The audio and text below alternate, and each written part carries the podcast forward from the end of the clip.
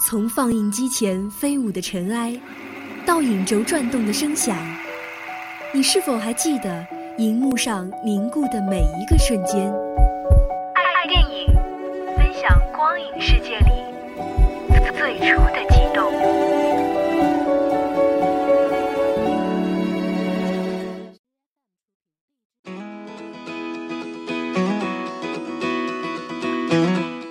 共享视听盛宴，体会百味人生。听众朋友您好，欢迎收听今天的爱电影，我是天泽。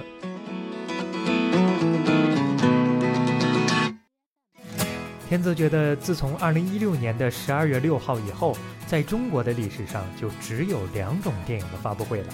一种叫做长城发布会，一种叫做其他电影的发布会。这场发布会是长城最后一场发布会，首映发布会。在这场发布会上，不管是国际友人马特·达蒙、威廉·达福、佩德罗·帕斯卡，还是中国的景甜、刘德华，不管是流量担当鹿晗、王俊凯，还是演技派的张涵予、黄轩，不管是健身的彭于晏、郑恺，还是看起来不健身的林更新和陈学冬，所有的演员都到来了。再加上导演张艺谋和他的一家六口，这简直就是中国电影的半壁江山呐！今天天泽就带领大家来了解一下这部史诗巨作《长城》。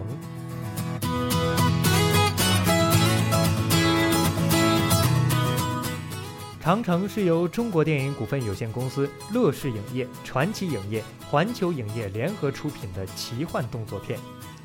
这部影片讲述了欧洲雇佣兵威廉在被囚禁长城期间，发现了这世间最大奇迹之一背后的惊人秘密。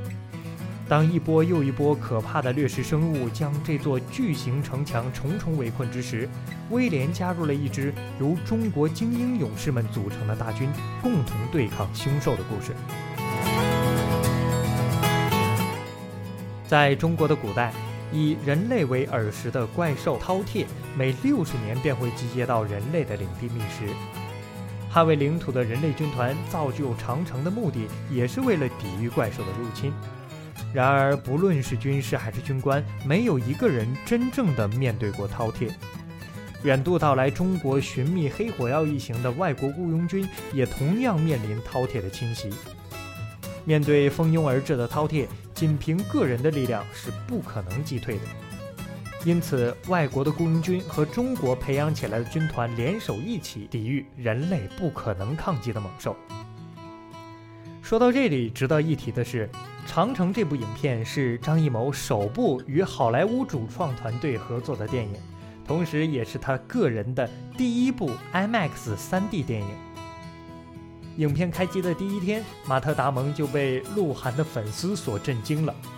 马特·达蒙看到酒店里面摆放着四百多束花，都是鹿晗的粉丝送的，那个时候他才感受到这些合作演员在中国的影响力。电影《长城》里面有英语的对白，而制作团队也同样都是用英语交流的。景甜为了很好的扮演角色，特地在美国训练了半年，用来熟练英文的台词，并且按照专业的课程安排，学习了数十套武术招式，掌握了十余种兵器的使用技巧。而佩德罗·帕斯卡表示自己是张艺谋的影迷，还特地给张艺谋写了一封信，表示很愿意合作。而张艺谋则用中国传统的毛笔和黄纸写了一封回信，佩德罗·帕斯卡当即就用相框将这封信装裱了起来，当成一个纪念品。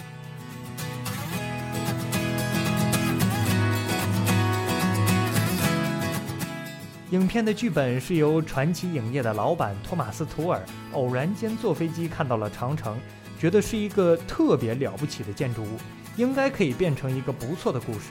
托马斯·图尔和编剧马克思·布鲁克斯先写了一个故事梗概，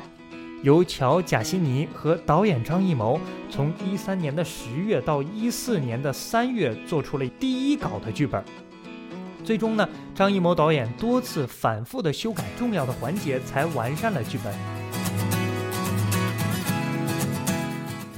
长城》这部影片运用了大量体现中国传统文化的元素。观众可以从中看到许多古代能工巧匠的智慧结晶。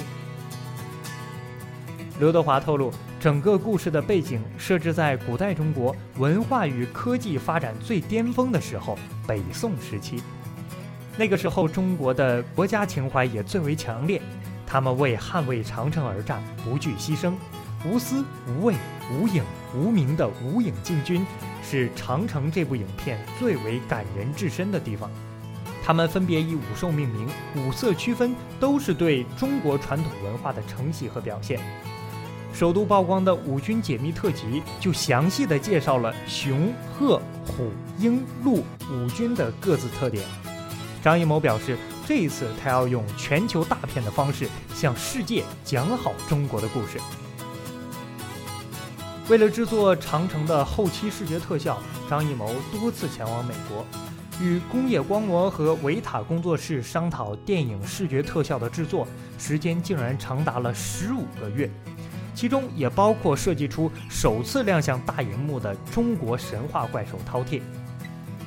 在二零一五年的七月二号，长城在北京举行了杀青的发布会，并且将在二零一六年的十二月十六号首映。坐在收音机旁的你，是否已经早早的买好了票，就等着首映当天了呢？